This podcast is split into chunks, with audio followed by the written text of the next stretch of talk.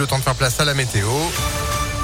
Et puis l'info avec Sandrine Ollier, bonjour. Bonjour Phil, bonjour à tous. À la une des perturbations dans les transports par manque de personnel lié au Covid, les fréquences sont rallongées entre chaque rame sur le métro C.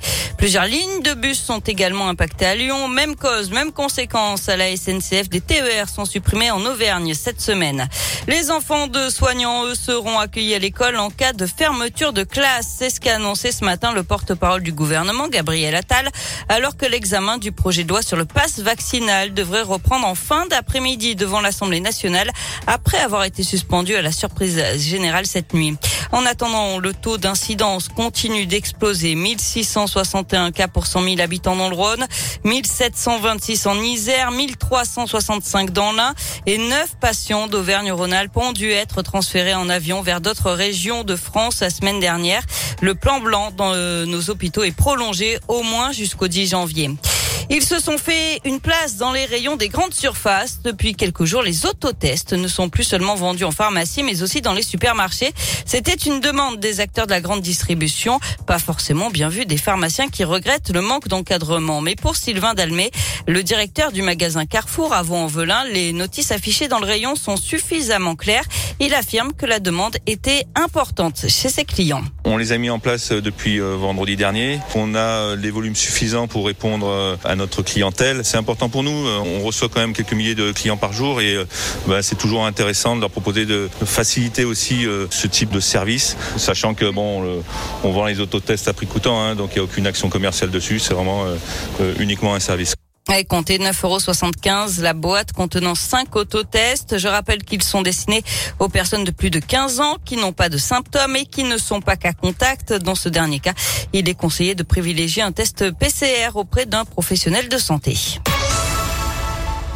De l'actualité, 50 prisons dont la moitié avec sursis. C'est la peine prononcée ce matin par le tribunal de Lyon envers deux personnes accusées d'avoir agressé un policier à Gerland. C'était en 2020. Les huit autres prévenus ont été relaxés. Le tribunal a estimé qu'il n'y avait pas de charge suffisante pour les condamner. Le recueillement aujourd'hui dans l'agglomération après la catastrophe de Fézin, c'était il y a 56 ans jour pour jour, le 4 janvier 1966, un incendie puis des explosions de plusieurs sphères de stockage de propane. 18 personnes dont 11 pompiers avaient été tués, 84 blessés. Une cérémonie a eu lieu ce matin à 10h15 au cimetière de Loyas dans le 5e arrondissement et une autre à 11h30 à Fézin. Et puis les prix à la consommation continuent d'augmenter plus 2,8% sur un an au mois de décembre selon une première estimation de l'INSEE c'est le même taux qu'en novembre. Du sport avec du foot, bonne nouvelle à l'OL, Lucas Paqueta est de retour. Le Brésilien avait été testé positif au Covid avant la reprise de l'entraînement. Il était isolé à Dubaï. Il a finalement pu revenir à Lyon cette nuit il pourrait donc être apte pour le choc face au PSG dimanche soir. Le PSG qui s'est logiquement qualifié pour les huitièmes de finale de la Coupe de France hier en éliminant les amateurs de Vannes 4 à 0. Dernier match de ces 16e de finale ce soir avec le derby du Nord. Lens reçoit Lille à 21 on termine avec cette très belle histoire. Ça se passe à Bourg-en-Bresse, dans l'Ain. Trois adolescentes ont sauvé la vie à une femme qui voulait se jeter sous un train. Ça s'est passé dimanche en début de soirée sur le progrès. La femme avait enjambé une barrière et se trouvait sur le grillage horizontal qui surplombe la voie ferrée.